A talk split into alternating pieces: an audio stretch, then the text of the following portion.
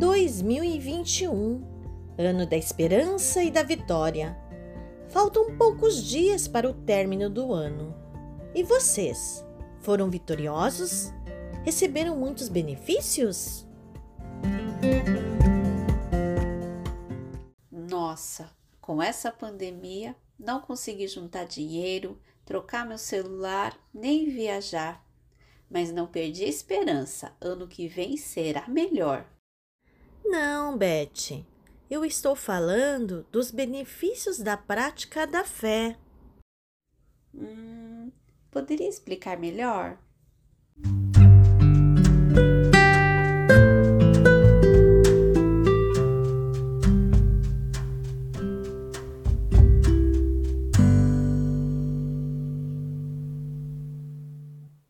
Olá, queridos ouvintes.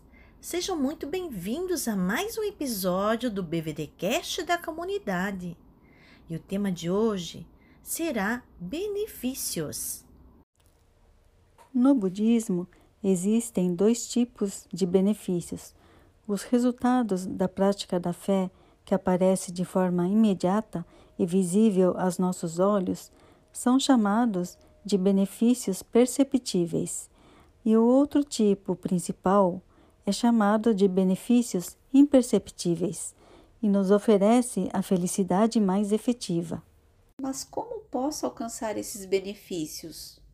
Com a sincera prática do budismo de Nichiren Daishonin, os benefícios podem ser plenamente conquistados. Há casos em que uma pessoa consegue curar-se de sua doença por meio da prática da fé, arrumar um novo emprego ou melhorar a condição financeira. E os imperceptíveis? Para ser mais claro, vou dar o exemplo de uma árvore. Quando a observamos todos os dias, não percebemos nenhuma mudança nela, embora esteja crescendo. Somente depois de um período mais longo temos a noção de seu crescimento. Da mesma forma, quando persistimos na prática da fé, por 10, 20 anos, percebemos que conseguimos transformar o karma negativo. Conseguimos acumular boa sorte e desfrutamos de benefícios na vida diária. Essa condição de vida é o resultado dos benefícios imperceptíveis. São ações diárias, por pequenas que sejam, que constituem a causa do principal benefício oriundo da prática budista, a revolução humana. Daishonin declara: Quanto mais forte a fé de vocês, mais forças protetoras do universo vão ajudá-los. O Gohonzon está dotado do infinito poder do Buda e da lei. É realizando a prática da fé de acordo com Nichiren que extraímos esse grande benefício. Mas muitas pessoas oram pensando que seus desejos são grandes demais para serem concretizados e duvidam do poder do Gohonzon. Uma vez que estejam orando com uma atitude negativa, é natural que seus desejos não sejam concretizados. Ikeda Sensei orienta: acredite em você. A oração é a coragem para perseverar é a luta para vencer a falta de confiança em nós mesmos. É gravar nas profundezas de nosso ser a convicção de que podemos mudar a situação sem falta.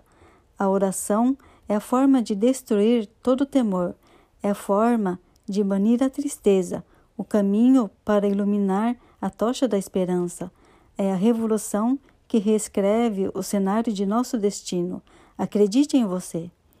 O segredo para extrair o poder do Gohonzon é orar com firme e sincera determinação e gratidão. Ikeda Sensei diz: se agirem assim, terão maravilhosos benefícios. Vocês vão se tornar pessoas que não serão derrotados por nada e que conquistam a felicidade indestrutível. Ah, agora sim! E vocês, caros ouvintes, conseguiram compreender os benefícios da prática? Enfim, 2021 terminando e diante de tantos obstáculos, desafios, dificuldades, superações, adaptações a essa nova realidade e poder chegar ao final de mais um ano vitorioso em todos os aspectos. Pois cada adversidade é uma lição de vida e cada vitória almejada é um motivo para irmos mais longe. Assim, encerramos mais um ano de atividades e que venha 2022, ano dos jovens e do progresso dinâmico, com muito mais daimoco, dedicação, decisão e vitórias. Boas festas até 2022. Contamos com todos vocês. Abraços. Tchau, tchau.